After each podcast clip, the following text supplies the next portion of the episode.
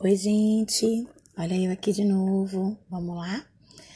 Hoje eu vou começar lendo para vocês um poema que está escrito na página 24 do livro de vocês, certo? Vamos lá? O poema diz assim: Sonha, poeta, sonha. Ali sentado, no tosco assento da janela antiga, apoia sobre a mão a face pálida, sorrindo, dos amores à cantiga. Quem escreveu esse poema foi um poeta chamado Álvares de Azevedo. Diz assim: Então vamos lá? Vamos relembrar um pouquinho essa história? Dona Sofia e seu Ananias já estavam bem amigos, conversando e tendo muitas ideias juntos. Ele, seu Ananias, prestava atenção, deliciando-se com o primor existente em toda aquela casa. Nela havia uma vida inteira de dedicação. Certo dia, finalmente tomou coragem e fez uma pergunta presa em sua garganta. Dona Sofia, por que a senhora escreveu poesias por todos os cantos da casa? Ah, eu já li tantos livros, disse ela contemplando sua arte. Eu tenho medo de esquecer os versos mais bonitos ou aqueles mais importantes para mim. Então, eu os escrevi por todos os lugares. Assim, estão sempre comigo. Basta lançar um olhar. É sempre bom lê-los novamente. Estão repletos de sabedoria. Ai, essa dona Sofia, hein, gente? Quanta sabedoria. Como ela amava saber que a sua casa era cheia de poesias.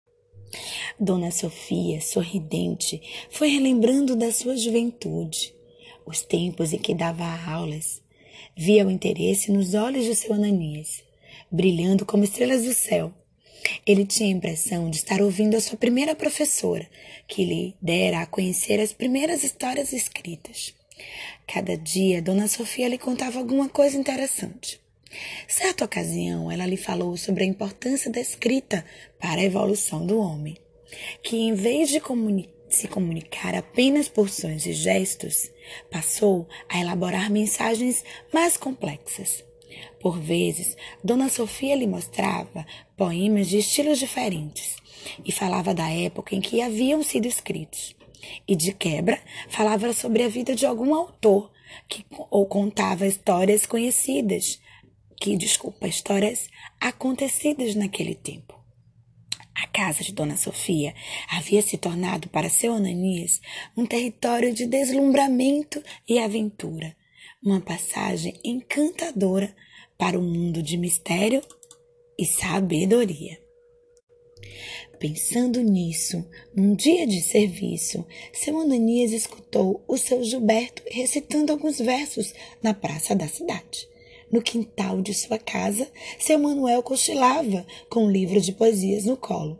Ah, viu também as irmãs Lia, Léa e Cléa, mostrando os belos cartões recebidos de Dona Sofia. Naquele momento, os pensamentos de seu Ananias se iluminaram, tudo clareou na sua mente, na rua, na praça, em casa. Todos, todos liam poesias tentando organizar a grande concentração de ideias na sua cabeça, ele deu meia volta e foi direto para a casa de Dona Sofia. A velocidade quebrava o silêncio da subida. Pouco depois, já estava conversando com ela no jardim. Dona Sofia, a senhora sabia que todos os moradores da cidade gostam de poesias? Que notícia boa! Mas como o senhor ficou sabendo disso? Perguntou surpresa com a novidade.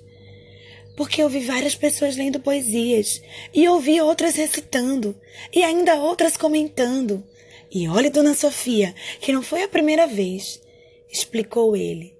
Acho que a senhora, com seus cartões, encheu de poesia o coração de todos. Ai, gente, o que será que vai acontecer? Ai, estou curiosa para saber o final dessa história. Paramos na página 31. E quando eu voltar, já vai ser o último capítulo da nossa história. Um beijo!